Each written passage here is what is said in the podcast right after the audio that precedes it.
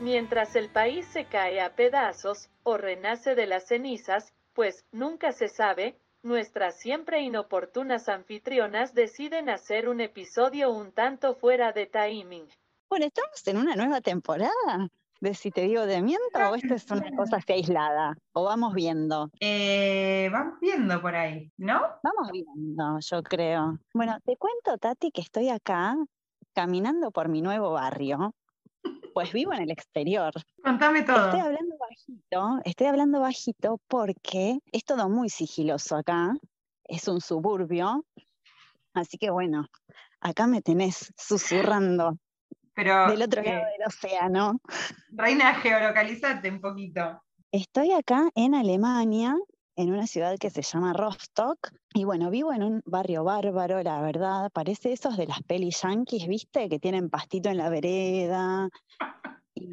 Y, asesinos seriales. Claro, exactamente. Y al domingo cada tanto la gente sale a, a lavar el auto. Bueno, el domingo no porque no se puede hacer ruido, pero los fines de semana o hacer alguna cosita de jardinería. Así que bueno, esta es mi vida ahora, Tati. Me contaron que te han visto podando una libustrina. sí, con una buena motosierra, debo decir, como para también agregarle un poco de, terror a ya lo que es este barrio que es digno de esta peli Truman Show. Así que bueno, en esa situación estamos. Bueno, y hay que contarle también a las escuchantas un hecho que se ha dado en los últimos, los últimos meses, que es que nos hemos encontrado, ha habido una reunión, un hito, ¿no? Un, hito en la hecho historia. Trascendental. un hecho trascendental, exacto, en la historia de, este, de esta producción cultural. Bueno, dos, vamos a decir que hay dos. Uno es que nos encontramos en Italia en la ciudad de Faenza, donde comimos gelato, canoli, pastas y otras menesteres. Pistachio. Pistachio y mozzarella. y ese fue un poco un hecho fundacional de este episodio. Ya empieza, digamos, a develar el, eh, el tema del que se va a tratar la cosa. Y a su vez tenemos un, esto como episodio, digamos, en el pasado, siempre que uno respete, ¿no? Una cronología tradicional muy cuestionada, ¿no? Por las historiografías actuales. Bueno, y tenemos un hecho del futuro, a saber que tenemos el viernes, fuimos convocadas a un evento del tipo académico para hablar en un panel sobre temas de producción, difusión, divulgación de la filosofía, pero podemos ampliar un poquito y decir que de, la, de, las cosas, ¿no? Sí, la verdad que sí. Eh, qué orgullo, qué orgullo ser invitadas a lugares. A mí me encanta, me encanta figurar, que me hagan preguntitas, hablar de mí, hablar de nosotras nos encanta también, hay que decirlo. Muchísimo. Sí, sí, esperando las entrevistas, la verdad, siempre. La verdad que sí, nos llueven, nos llueven propuestas. Esta es mm. nuestra vida hoy. Esta es nuestra vida hoy. El episodio de hoy, a mí me gustaría empezarlo directamente convocando a una autoridad en la materia de la que, de la que vamos a tratar porque nadie ha hecho un análisis más agudo de la sociedad contemporánea. Con nadie me siento tan hermanada en la agudeza del preguntar como con la señora Oriana Junco, con quien me gustaría comenzar esta indagación. ¿Qué te parece si la escuchamos? Por supuesto, desde ya. Estamos, haciendo un informe ¿no? con respecto al tema de la protección Viste que salió esta semana a la luz algunos chats con profesores ¿Qué opinas? Y la prostitución misma existe desde que el mundo es mundo. Y todas van a decir que nada, son todas divinas. Ahora, ¿de qué viven? Yo me pregunto, ¿de qué viven todas? Son todas divinas, hace 8.000 años que no trabajan. Hicieron un bailatos en el año 2008. Estamos en el 2015, chicas. ¿De qué viven hasta hoy? O sea, es fácil, si no estás en una cartelera, en un teatro, en algo, ¿de qué vivís? Al público, a la gente común le llamó la atención. Bueno, yo creo que es una pregunta que la gente se ha hecho. La gente se ha hecho cuando ha visto alguna que otra selfie de, gelato, alguna que otra selfie de esa naturaleza. Cuánta sabiduría, ¿no? En estas reflexiones, porque la verdad que sí es una pregunta más que válida y que además una se la, se la hace de los demás, ¿no? A mí me obsesiona, yo me lo pregunto muchísimo, mm, Rara vez encuentro que la gente se le haga esa pregunta tanto como yo.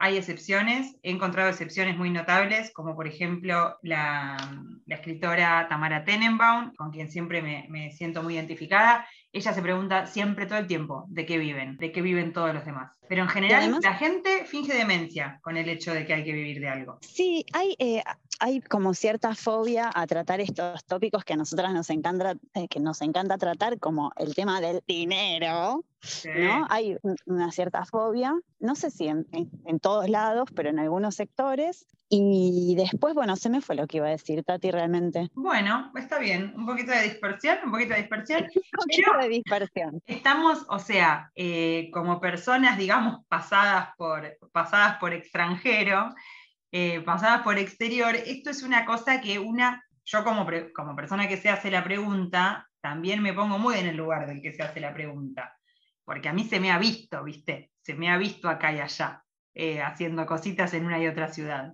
Y ahí la Claro. pregunta yo sé que la gente se la hace, ¿entendés? Eh, Y sí, ¿cómo no se la va a hacer? ¿Cómo no se la va a hacer? Y entonces nos abre todo un panorama ahí de, nada, de hablar un poco sobre, un poco sobre modos de vida, que es el tema de siempre, pero becas, trabajos, viajes, formas actuales del capitalismo.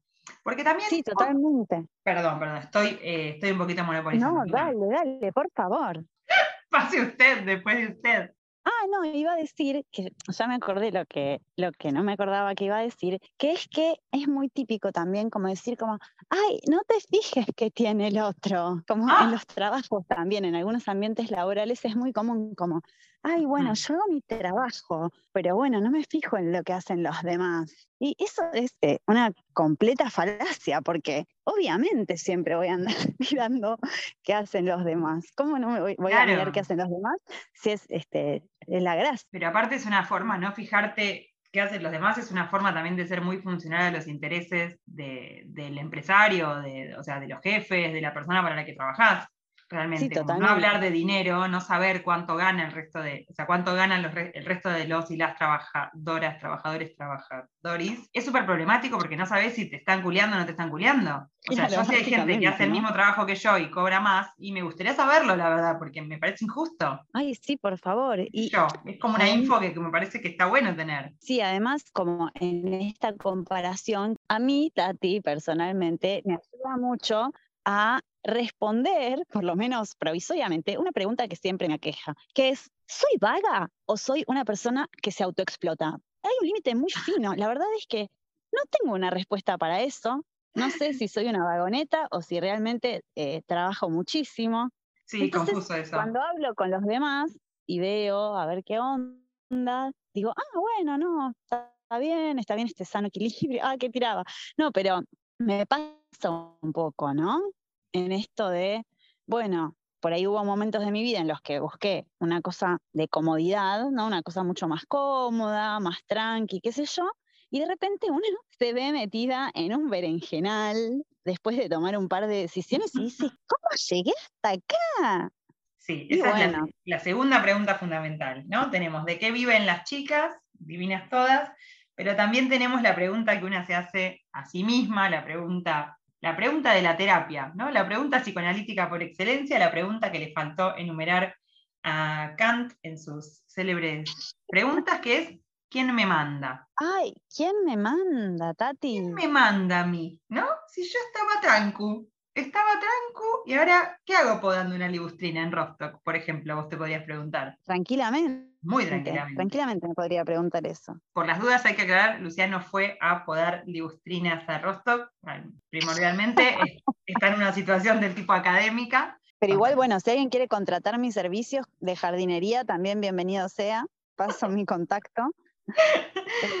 Eh, bien, gestión de motosierra y archivo, una cosa variada. Sí, sí, como un abanico de actividades amplio, digamos. Pero sabes que a mí una cosa que me molesta un poco, porque por un lado yo me pregunto mucho de qué viven, me gusta mucho esa pregunta, de hecho se le, le pregunto a los demás de qué viven, es una cosa de la que me gusta hablar, pero lo que me molesta un poco es que la gente muchas veces se pregunta de qué viven con unas determinadas cosas, pero no se pregunta de qué viven con otras determinadas. Ah, a ver. Por ejemplo, te pasa, no sé, yo, por ejemplo, tengo algunos consumos del tipo cafecito, ¿no? Por ejemplo. Mm, Entonces yo voy bastante, un cafecito, me compro un cafecito, una cosita, una media lunita. ¿Viste esos cafecitos que hay ahora, lo que es la plata sojo, eh, que han inventado, esta cosa flat white, café frío, toda esa tilingada? A mí me gusta. claro, una va. Una Sí, va. una va y se quiere darle gustito. Y cosa que ya te ven tres veces en un cafecito y ya la gente te pone cara de, de qué viven. Cuando hay gente que está pagando OSDE para una familia, hay gente que tiene dos hijos, paga OSDE y un privado. Yo con dos cuotas de colegio privado de La Plata, me tomo tres cafecitos por día, literalmente, ¿me entendés?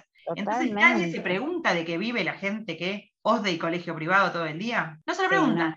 No, es una familia no. con consumos de familia, de familia tipo. Entonces, no es claro que puedan, que puedan costear el modo de vida que tienen familiar, pero como es una familia, eso es como que no está juzgado. Pero si uno no tiene eh, hijos y no paga cosas como os de un colegio privado, de golpe, eh, eso, te vas un fin de a la costa y vas a comer afuera y ya parece que sos millonario, cuando en realidad a nivel eh, guita, literal, bill metal, es claramente Sí. más barato que tener un pibe, por ejemplo. Pero totalmente ahí, bueno, aparece algo, Tat, que eh, en el podcast me parece que suele aparecer, que es el tema de andar moralizando todo, ¿no? Como moralizar los consumos, moralizar, eh, no sé, las formas de vincularte, moralizar eh, qué peli miras y qué peli no, qué comes y qué no comes, ¿no? Bueno, Sí, esto también va de la mano con, está mal comprarse tres cafecitos por semana, ahora si sos una familia bien,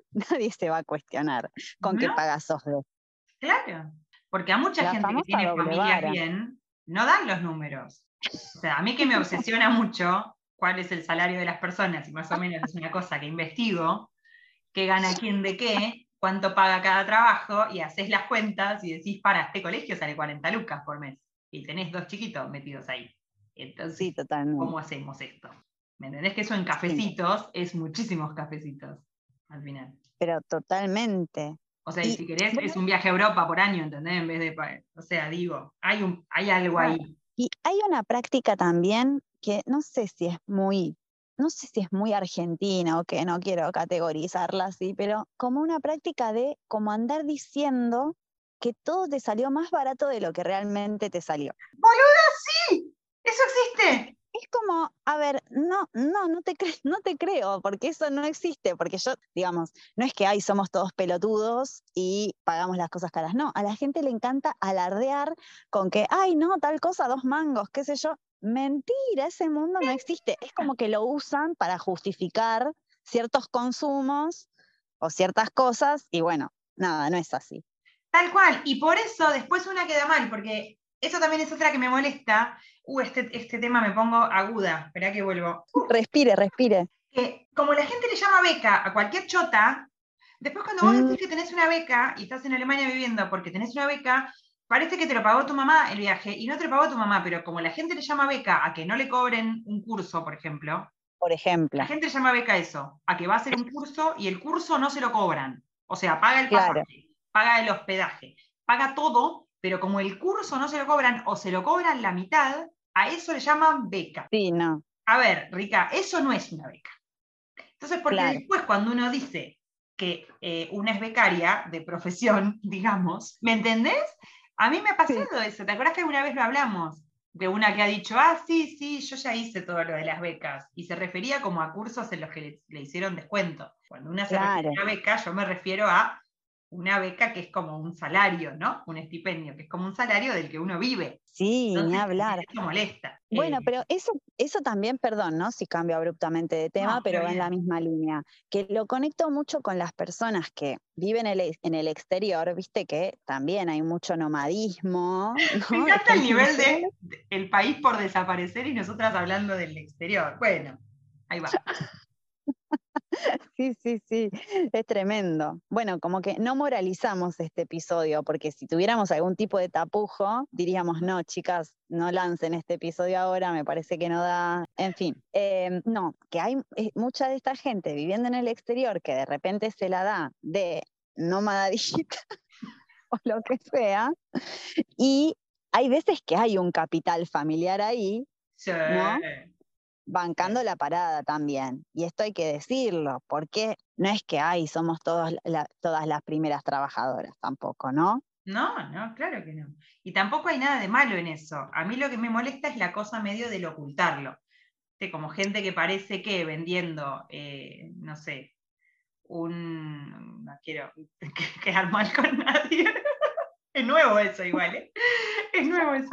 Em, no, no sé, pero digo, yo no, o sea, a ver, si vendés dos aritos de macramé y no me, o sea, no pases eso como si fuese que con eso te fuiste a Tailandia de Argentina, porque no alcanza el dinero. Claro, eso no existe. O sea, no diga, no, eso no, eso no. No, eh, totalmente. Pero está todo bien, digo, si la gente tiene un montón de plata de su familia, por mí bárbaro, qué sé yo, me da un montón de envidia, pero está, está bueno. Sin ni hablar. Pero decilo porque después si no también está la otra gente frustrada que no entiende por qué eh, vendiendo tres stickers no, se, no consiguió eh, la vida de sus sueños y ser propietario de una casa en Londres, ¿entendés? es como no, claro, porque el, que vos ves que está allá, que vendió dos stickers, eh, probablemente sea el sobrino de Macri. Tenía otro colchoncito. Y había algún tipo de colchón, sí.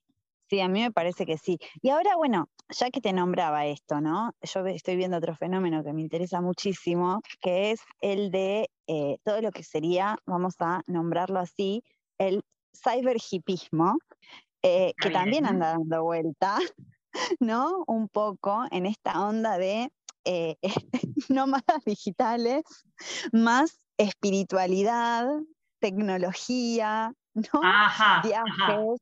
Como es chakras y Bitcoin. claro, claro, exactamente. Dignity está muy en esa, que a su vez hay que recuperar el concepto de que era Dignity está embarazada de Aito de la Rúa, que es algo que había que decir. Sí. Aito se dedica a lo que es hongos y espiritualidad con hongos y descubrimiento de sí mismo con hongos.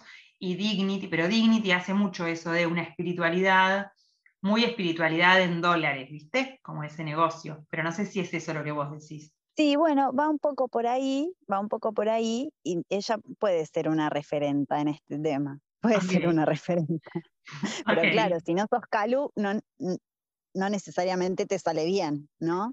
No, claro. Igualmente me cuesta un poco todavía identificar la figura, ¿eh? Necesito un poquito más de, como, de data. Y como que está este, este culto a la tecnología, un poco, Em, también está esta idea como de un futuro medio apocalíptico, pero a su vez como una confianza en... Ah, tipo transhumanismo. Claro, como, como que, mm, digamos, la percepción no termina en los sentidos, sino que va más allá y recuperar como esta dimensión mágica o sagrada del ser humano, pero de, todo dentro de una cosa muy mm, modernizante también, podríamos decir. Sí, sí, sí, es como un transhumanismo. ¿eh? Ya que, vamos, eh, quiero recomendar el videito del transhumanismo de, de Abigail Thorne, de Philosophy 2, es muy lindo.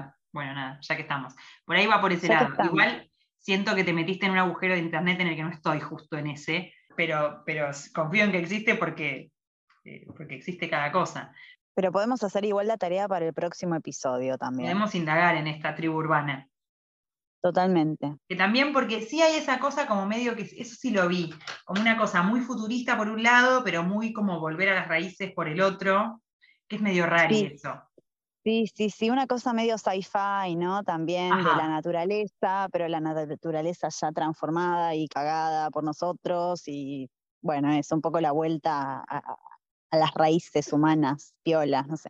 Sí, sí, sí, hay eso, hay eso, hay eso. Y que a veces lo quieren combinar como con un anarquismo en teoría, pero que en la práctica es como gente que vende cosas, fundamentalmente. Que a veces también, en esto por ahí medio, una opinión medio polémica que tengo, pero a mí me gusta mucho todo lo que es la autogestión, pero hay veces que la gente le llama autogestión a algo que es eh, un, un, trabajo privado. Como había una que decía que el padre era emprendedor y era tipo un empresario, ponele, como un empresario grande. Claro, no es emprendedor tu viejo. yo no diría emprendedor. ¿No? Claro. Pero pues cada quien.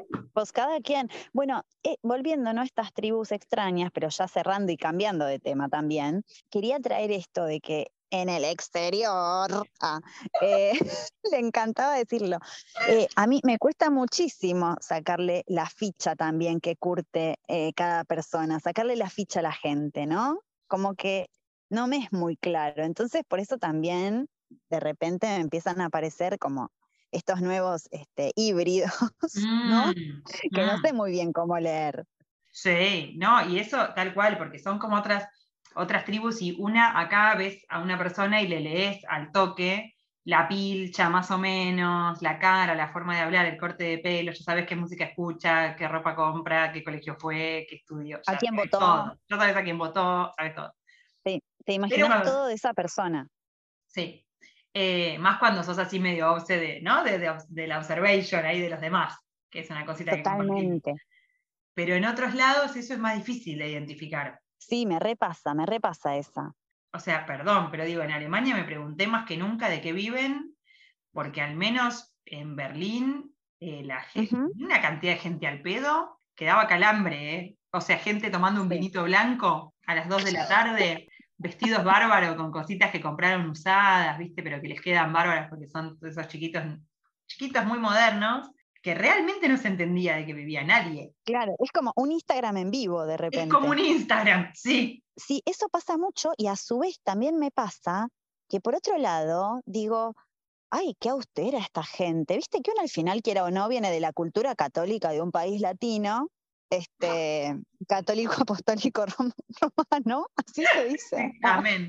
Bueno, y de repente uno se encuentra en un país protestante donde hay cierto nivel de austeridad para algunas cosas y yo me río muchísimo porque de repente es muy Corea del Norte todo, por momentos. sí. Muchísimo silencio, gente andando en bicicleta, ¿no? La, la clase media consolidada, eh, las familias bien andando en bicicleta, y a mí eso me causa muchísima gracia porque me imagino a los tilingos en Argentina Sí. diciendo como, eh, ay, bueno, se vive como allá, como acá, como qué sé yo, y la verdad es que tenemos unos estándares de, de vida y de lujo, unas aspiraciones muy elevadas, que está muy bien tener esas aspiraciones elevadas, porque no por nada Sí, sí. tenemos un país tan, tan lindo y tan combativo como el nuestro, ¿no? Con tantos derechos este, conquistados, pero de repente, eh, bueno, eso, ¿no? Una se encuentra acá Mm. con eh, esos contrastes también.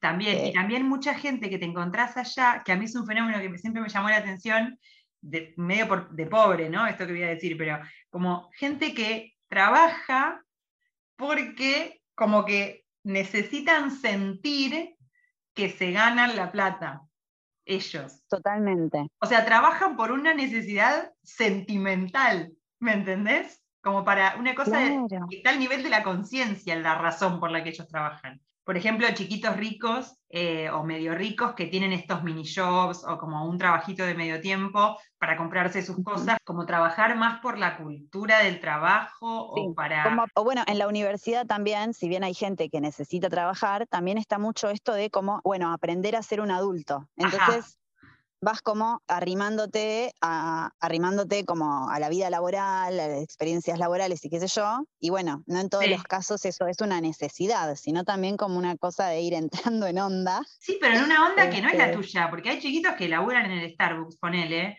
pero que son Hmm. hijos de gente que es dueña de empresas. Entonces es como un Claro. cosplay de obreros que ellos hacen. Un cosplay de obrero. Bueno, eso, eso en nuestro país me parece que si una no necesita, No, No claro, pero a mí, o sea, no puedo creer, porque no puedo creer que alguien trabaje como por una necesidad moral, porque para mí es como, o sea, me parece muy raro que alguien tenga una sensación, como, sí, como una necesidad emocional de tener un trabajo, pero porque siempre, o sea, toda la gente que conozco trabaja porque necesita de hecho tener el trabajo para pagar las cosas y después claro. como cobrar la plata, gastarse la plata y volver a cobrar la plata y así sucesivamente.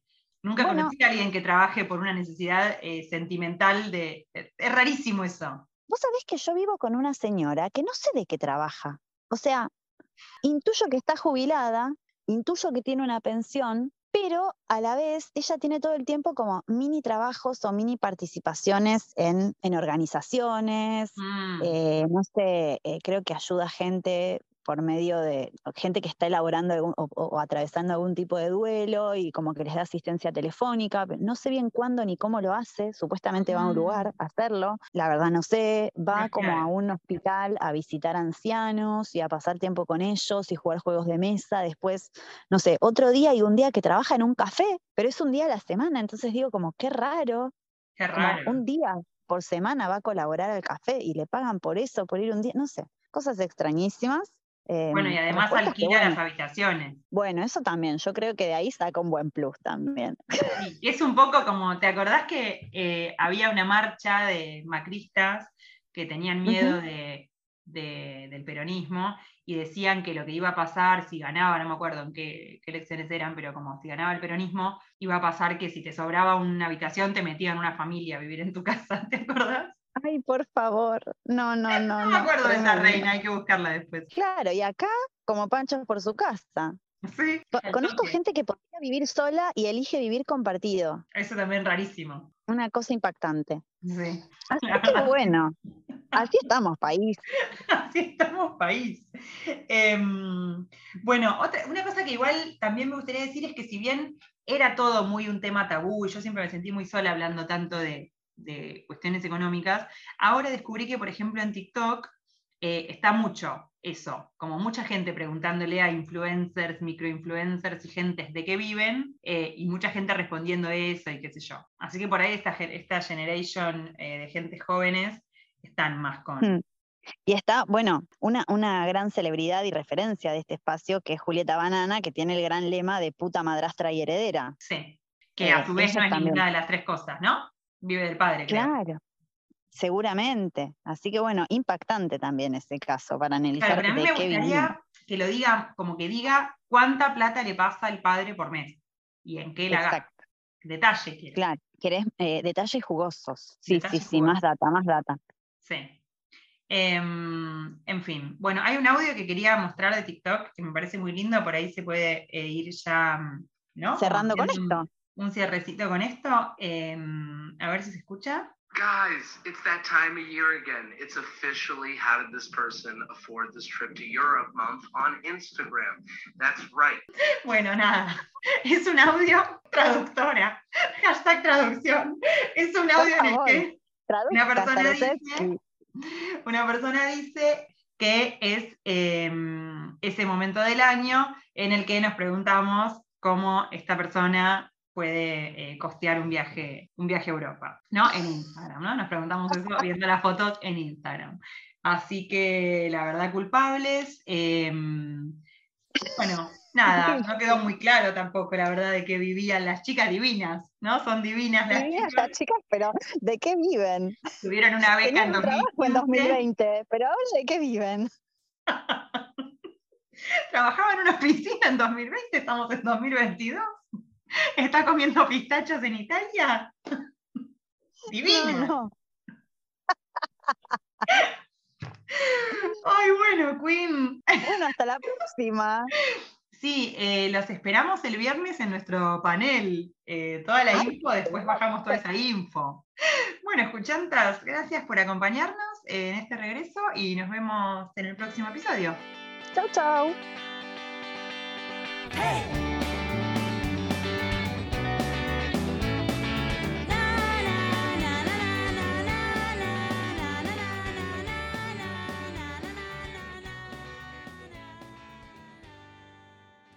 Brother Sound, um, powered by 70 House Productions.